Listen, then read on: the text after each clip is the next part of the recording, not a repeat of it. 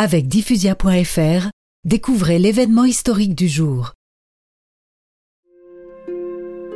Le 3 janvier 1431, le procès de Jeanne commence. C'est l'évêque Cochon qui entame les réquisitions.